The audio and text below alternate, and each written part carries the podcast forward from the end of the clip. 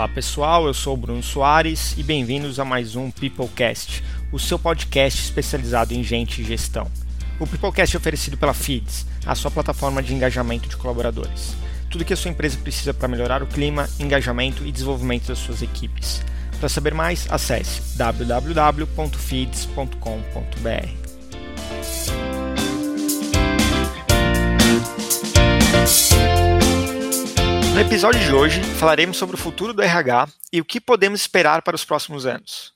Para falar sobre isso, convidamos a Lilian Bazel, que é consultora de engajamento e fundadora da What About Humans e está atualmente morando em Los Angeles, nos Estados Unidos. Lilian, seja muito bem-vinda ao Peoplecast e nos conte um pouco da sua história profissional e com que tem trabalhado ultimamente. Oi, Bruno, obrigada. Primeiramente, obrigada por me convidar para participar desse podcast, muito bacana. É, uh, bom, é, a minha história é, é, a seguinte: eu comecei aí no Brasil, em São Paulo, é, como pedagoga, formada pela PUC, é, pós-graduada em psicopedagogia, e um, a gente. E, e aí eu comecei a trabalhar como professora, e aí eu achei que não era muito é, não estava me satisfazendo intelectualmente. Eu sou uma pessoa muito curiosa, muito é, nerd, gosto de estudar muito. Eu queria saber mais, eu queria fazer mais, e aquela profissão de professora não estava me satisfazendo. Ainda aí eu larguei essa profissão, fui trabalhar numa consultoria de e-learning para aplicar todo o conhecimento que eu tinha ganhado na, na pedagogia, mas né, é, transferir para aprendizagem de adultos.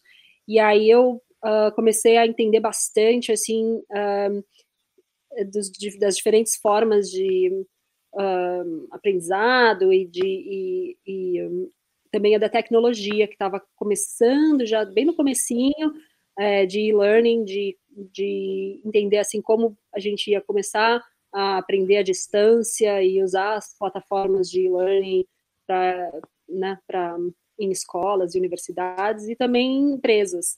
E aí eu comecei a ficar fascinada com essa história de.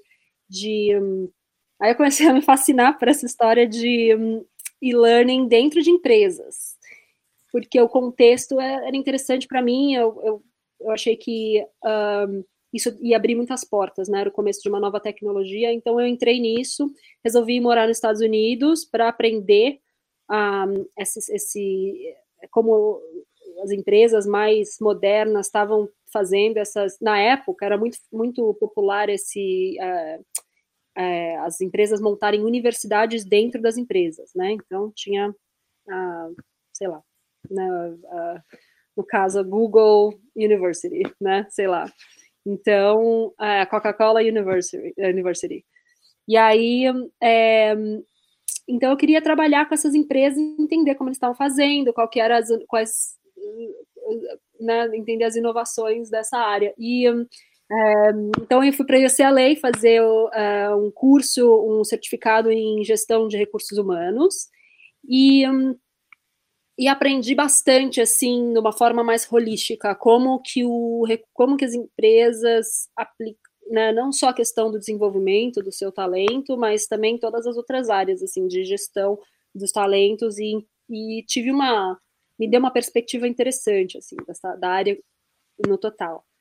E, hum, e aí eu não paro quieta, né, fui começar a trabalhar, é, trabalhei no Coffee Bean, que é tipo uma Starbucks aqui dos Estados Unidos, que é uma Starbucks da Califórnia, e fui trabalhar no Coffee Bean de, na área de RH, aprendi um monte, aí eu daí eu queria mais, aí eu prestei para o mestrado, fazer um mestrado em desenvolvimento organizacional, e um, muito bacana, aprendi bastante assim. Na verdade, o mestrado uh, tinha foco em desenvolvimento organizacional, mas o nome do curso era é, HR Design, então era design da, da, área de RH. Então, me deu uma perspectiva bacana, assim, do, do né, de tudo, de tudo que envolve, todas as responsabilidades que do, do RH, não só a parte de desenvolvimento. Então, essa, essa parte, assim, para mim, esse, essa, essa um, formação foi super importante para me dar base, porque eu faço hoje em dia, eu sou consultora de engajamento de, de colaboradores, e, um, e eu tenho uh, bastante entendimento dessa, mais focado na parte de treinamento e desenvolvimento, né, e tudo isso. Um, só que um, eu não consigo parar quieto. e aí eu comecei, ao mesmo tempo que eu estava trabalhando com a Rednet, que é uma das empresas que eu trabalhei por muitos anos, é, eu também queria trabalhar em outros projetos, conhecer mais empresas, saber como eu estava o que estava acontecendo em outras empresas e, e para isso eu, eu fiz uma parceria com a Mesa, que é uma agência de publicidade em São Paulo. E eles, uh, e por que que eu fiz essa parceria com a Mesa? Porque eles, os clientes deles são clientes globais e eles têm, começaram a, a se preocupar muito com uh, comunicação interna e, os, e como usar estratégias de comunicação interna para engajar funcionários e ou colaboradores e um, é, fortalecer a cultura da empresa. Então, essa questão de comunicação interna e uh, desenvolvimento da cultura e, e, engajamento dos colaboradores está muito ligada. E eu não tinha percebido isso até eu começar a trabalhar nesses projetos. Com toda a formação que eu tive, é muito interessante que eu nunca ouvi falar em comunicação interna estratégica, até eu começar a trabalhar com a mesa. E isso foi uma revelação para mim e abriu muitas portas. Eu consegui fazer muitas conexões de, na minha cabeça de como as coisas são ligadas. Um, a gente trabalhou, a gente trabalha com projetos no Santander, na Dupont, na, na Johnson Johnson, é, só empresas globais e muito fortes que têm essa questão que estão tentando transformar a cultura interna, porque são empresas já estabelecidas, mais tradicionais, e estão tentando passar por essa transformação, né, para se adaptar ao mundo de hoje. E aí, nessa, eu comecei a entender que essa transformação está se transformando cada vez mais importante dentro das empresas, porque o objetivo do RH, fundamentalmente, é você conseguir atrair os melhores talentos, mantê-los na, nas empresas engajados. E um, um, retê-lo, né, e, e produtivo, mantê-los produtivos, engajados e retê-los por bastante tempo. E aí eu comecei a trabalhar nisso. A, a função do RH era basicamente essa. Ah, e por causa de todas as mudanças que estão acontecendo no mundo, né, uh, fora das empresas, né, questão de social media, de, de mídias sociais e de é, as gerações novas que estão vindo com expectativas completamente diferentes um, e que estão entrando no mercado de trabalho com expectativas diferentes, as tecnologias que estão surgindo, todas essas influências acabaram forçando as empresas a prestar mais atenção nos colaboradores, porque eles não estão conseguindo, se eles se as, as, empresas começaram a perceber que se elas continuarem é, é, da mesma forma que tem sido, então, né, o olhar tradicional do RH, por exemplo, é uh, né, olhar o funcionário como risco para a empresa, né? Então, é, a função do RH sempre foi proteger a empresa contra, pelo menos aqui nos Estados Unidos isso é muito forte, aí no Brasil também, mas não, não tanto. Mas é, aqui nos Estados Unidos eles são muito é, focados em compliance, que é a questão de um, eles querem proteger os funcionários, a empresa do, dos riscos que os funcionários trazem. Então é sempre uma questão tipo de polícia, né? O RH é a polícia da empresa.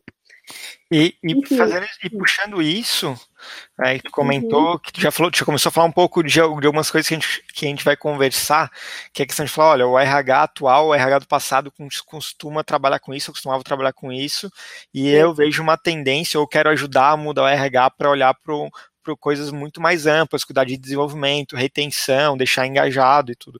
É, o que tu acredita que é a maior diferença entre o RH do passado, o RH atual, com o RH do futuro, o RH que a gente está ajudando a desenvolver? Então, eu acho que o que a gente tem visto bastante é que o RH do passado tem um mindset, né, uma visão da função deles na empresa um, muito retrógrada. E eu acho que é, eu acho que isso é fundamental. Essa transformação do mindset do RH é fundamental. É, o, o, RH do futuro tem que estar tá olhando os colaboradores como parceiro, como como pessoas de verdade, seres humanos que estão lá e que uh, têm um papel uh, importante no sucesso da, da, da empresa. E o RH está lá para facilitar esse processo, né, essa relação entre a empresa e o colaborador. O RH é, é, tem que ser tem que ser, na verdade, o papel do RH está mudando tanto em relação aos funcionários, aos colaboradores, quanto uh, em relação à liderança da empresa, né? Então, a gente está vendo assim uma transformação bem grande, é, é, encontrando é, essa diferença assim, em empresas que vêm com uma liderança, que acreditam que o RH tem um papel importante e, um, e acreditam que uh, e acreditam na cultura, da, na, na, na, construção de uma cultura forte e engajadora. Então, se, se a gente está conversando com líderes nesse que tem esse, essa perspectiva, o RH já consegue ter mais é, espaço para agir dessa forma, né, para atuar dentro da empresa dessa forma. E aí eles conseguem trazer uh, ideias novas e, e iniciativas é, interessantes para os funcionários e conseguem pensar de uma forma mais estratégica na experiência dos colaboradores dentro da empresa. Então, é, a, a, diferença é, é, brutal na forma que o RH, é, no mindset do RH e no mindset da liderança. Acho que esses dois, combi em combinação, são é, a receita perfeita para uma cultura saudável e, e, e funcionários felizes. E se não tivesse combinação, é, talvez o mindset do RH, mesmo que ele seja mais moderno, vamos dizer assim, ele acaba não conseguindo aplicar dentro da empresa, né? Porque sem apoio da liderança, o projeto, a estratégia acaba não sendo executada da maneira mais adequada. É, eu vejo isso porque quando a gente implementa feeds uh, uh, em alguns dos nossos clientes, a gente já teve alguns clientes em que a gente teve muita dificuldade exatamente porque o RH montou uma estratégia extremamente inteligente para cuidar do desenvolvimento e retenção de talentos, mas alguns líderes não se adequaram, não abraçaram essa estratégia, não ajudaram na execução, e aí fica muito claro para nós o impacto negativo dessa, dessa falta de, de acompanhamento das lideranças.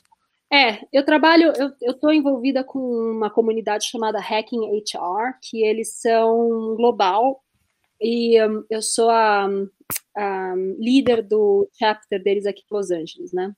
Então, eu estou conversando bastante com profissionais de RH ultimamente, um, aqui nos Estados Unidos, e, e essa é uma, na verdade, é uma, é uma questão, assim, fundamental, assim, para todos os profissionais, é uma questão quase que se torna uma filosofia de vida, assim. Para quem que você quer trabalhar, né? Você quer trabalhar para um líder que acredita em você e que vai te dar asas para você voar? Ou você quer trabalhar com aquele líder que você precisa ficar tentando provar que o que você está fazendo é importante o tempo todo? Então, tudo é uma luta muito grande, desgastante. O que está acontecendo também é que quanto mais as empresas novas vêm com esse, esse espírito de, uh, de criar uma organização é, saudável e sustentável por meio de, de engajamento dos colaboradores e de uma cultura é, uma cultura forte, quanto mais esse, acontece esse movimento, mais as pessoas que são boas e que são querem ser produtivas e que querem trabalhar e abraçar uma causa dentro de uma empresa e ser um colaborador incrível, elas são um, é como se fosse um imã, né, para essas pessoas, né? Então elas procuram as empresas que estão dentro desse, que tem essa cultura, né, que valorizam elas. Então o que está acontecendo é que essas empresas estão sugando os colaboradores bons e as empresas que não estão fazendo nada estão perdendo eles e não estão conseguindo atrair os bons mais. E aí o que está acontecendo é que essas empresas, tipo, várias empresas que são mais tradicionais tal estão sentindo essa pressão e eles são forçados a começar a acreditar que isso é que, né, na, no papel do, da, do RH né, estratégico dentro da empresa. E como que tu vê a tecnologia entrando nisso, né? É, a transformação digital, de maneira geral, é algo que tem se falado muito, mas é, o impacto da tecnologia no RH, Bom, a gente uh, também fala bastante sobre isso nesses encontros aí do Hacking HR, porque a tecnologia de agora em diante vai é, só vai estar é, tá mais é, presente, cada vez mais presente, né, no, no, nosso no nosso dia a dia, na forma como a gente vai mudar completamente a forma como a gente trabalha. Né, as tecnologias novas aí estão dizendo que, de, que as, as ferramentas que vão automatizar o nosso nosso trabalho, algumas das nossas funções dentro do nosso trabalho, vão substituir 800 milhões de empregos até 2030, né? Então, é uma questão importante para se discutir. É, o que eu acredito, isso é a minha, minha crença forte, assim, é que o uso da tecnologia, se a gente souber usar adequadamente, é, a combinação do ser humano e a tecnologia, não a combinação, mas a parceria do ser humano com a tecnologia é fundamental, né? Então, enxergar a tecnologia como uma maneira da gente aumentar no, o nosso potencial para conseguir encontrar os nossos objetivos. E trabalhar de uma forma sem medo da tecnologia, né? Encontrar uma maneira de enxergar a tecnologia como um, como um aliado, né? Enxergar a tecnologia como um aliado é, do, né, das pessoas em geral, porque a tecnologia não é só, não está só se avançando dentro do RH, é a empresa inteira. Só que isso está influenciando muito é, o surgimento dessas tecnologias novas está influenciando muito uh, a forma como os, os colaboradores trabalham dentro das empresas, como eles interagem uns com os outros e, um, e vai acabar impactando também de repente, a quantidade de trabalho que esses colaboradores vão ter, entendeu? Tipo, algumas fun funções é, vão desaparecer por conta dessas tecnologias e outras vão surgir. E essas outras funções que vão surgir, a gente nem sabe ainda como elas são. Tipo, se você olhar oito anos atrás, quando o Instagram começou, há oito anos atrás, a gente não imaginava que, por causa de uma ferramenta de mídia social, uh, tantos empregos e tantas pessoas iam estar ganhando dinheiro e, com isso. E, e, e, quantas, né, quantas oportunidades não foram criadas a partir de uma ferramenta de mídia social? Então, há oito anos atrás, isso a gente não conseguia imaginar. Então, agora, a gente não consegue imaginar em 2030, ainda mais com, com o crescimento eh, exponencial das tecnologias, um, a gente não consegue imaginar daqui 30 anos o que, que vai ser e quais funções vão aparecer e como a gente vai. Não, não tem como, entendeu? Então, isso é uma questão importante para o RH entender. E por isso, das, um dos motivos que a gente está abrindo uma escola de inovação de RH, que a gente está abrindo aí no Brasil e aqui em, nos Estados Unidos, é, a gente vai lançar isso, tô, a gente está fazendo em, em, conjunto com a mesa, né, e com a 1618, que é uma holding aí no Brasil. A gente está, um, a gente vai abrir essa, lançar essa escola por conta dessas novas, desses novos desafios que a área de RH vai ter que enfrentar e entender melhor. Quais são, quais são esses desafios, Lilian? O que tu enxerga que serão as principais preocupações do RH nos próximos anos? Para começar, né, em questão em relação à tecnologia, a gente, o RH vai ter que ser uma é uma peça fundamental. E assim, quando eu falo RH, RH eu estou falando do RH estratégico, né?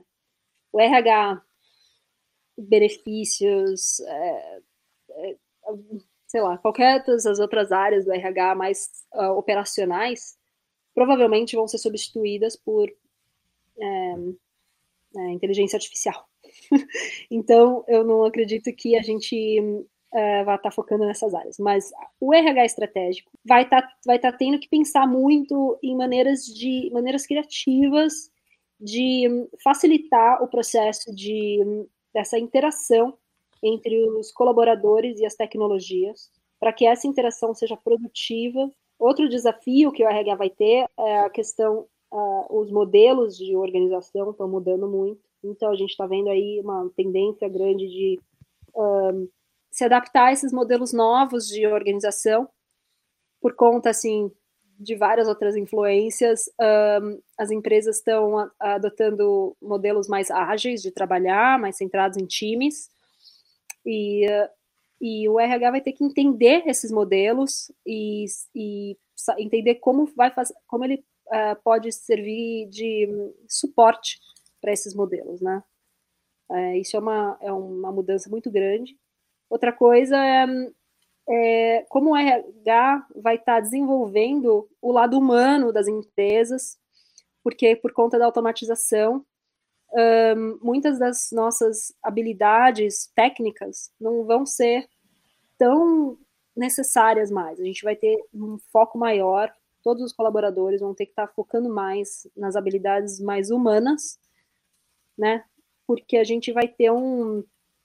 É, porque o que isso é uma coisa que os máquinas não podem copiar ainda. A gente não, eles não, é, os seres humanos são, é, né, o que são essas habilidades humanas? A criatividade, colaboração, a comunicação, um, uh, pensamento crítico. Então, todas essas habilidades humanas não são facilmente copiadas por máquinas. Então, a gente não. Por, por máquinas, por robôs. Então, a gente não. Então, o RH vai ter que estar tá focado também em ajudar os times a colaborarem melhor, a usarem ferramentas criativas né, metodologias criativas, é, trabalhar nesse ambiente ágil, tem todas essas, essas novas uh, formas né, de, de organizacionais. E uma outra coisa também que é importante é que, por conta da tecnologia estar tá avançando e mudando e desenvolvendo tão rápido, um, agora os talentos que a gente está procurando não são mais aqueles caras que têm uma formação na Universidade de Harvard e que tem 30 anos de experiência. O cara que a gente quer contratar é aquele cara que, meu, tem a habilidade de se adaptar e aprender muito rápido, né? E aprend aprender rápido é, na verdade, a maior, uma das nossas maiores, um dos maiores atributos que você pode trazer como funcionário, essa habilidade de adaptar e aprender rápido. Então, um, então pensando nisso tudo, a gente percebeu que que aí os profissionais de RH estão um pouco despreparados para esse futuro, tem muita coisa mudando, muito rápido, não dá mais tempo da gente ficar procurando aquele curso que dura quatro anos para você se formar, para você tentar aprender as habilidades que você precisa, e por isso que a gente está lançando essa escola que vai ser um formato ágil também de aprendizagem, onde a gente consegue dar suporte para o RH nesse processo de transformação. Sensacional, Lilian. É, eu queria agradecer muito a tua presença aqui no Peoplecast, foi nossa primeira conexão internacional. E quem quer conhecer mais sobre a, sobre a escola, sobre a What About Humans, ou entrar em contato contigo, como que as pessoas podem te encontrar? Pelo LinkedIn, né, eu tô, tô sempre no LinkedIn, tô bem presente lá. É, a gente vai estar tá lançando o, a, escola, a escola e anunciando o lançamento da escola e do, do site, todas as informações pelo LinkedIn é, mais é, é, primeiramente, e depois a gente vai expandir para as outras mídias sociais, mas a gente está bem focado ali no LinkedIn. Então, Só entrar no LinkedIn, lá, procurar por Lilian Bazel, que vai encontrar facilmente, né? Isso, Lilian Bazel, e tô lá, pode me adicionar que a gente conversa. Beleza, Lilian, muito obrigado. Pessoal, espero que tenham gostado do assunto de hoje e espero vocês no próximo episódio, então. Abraços!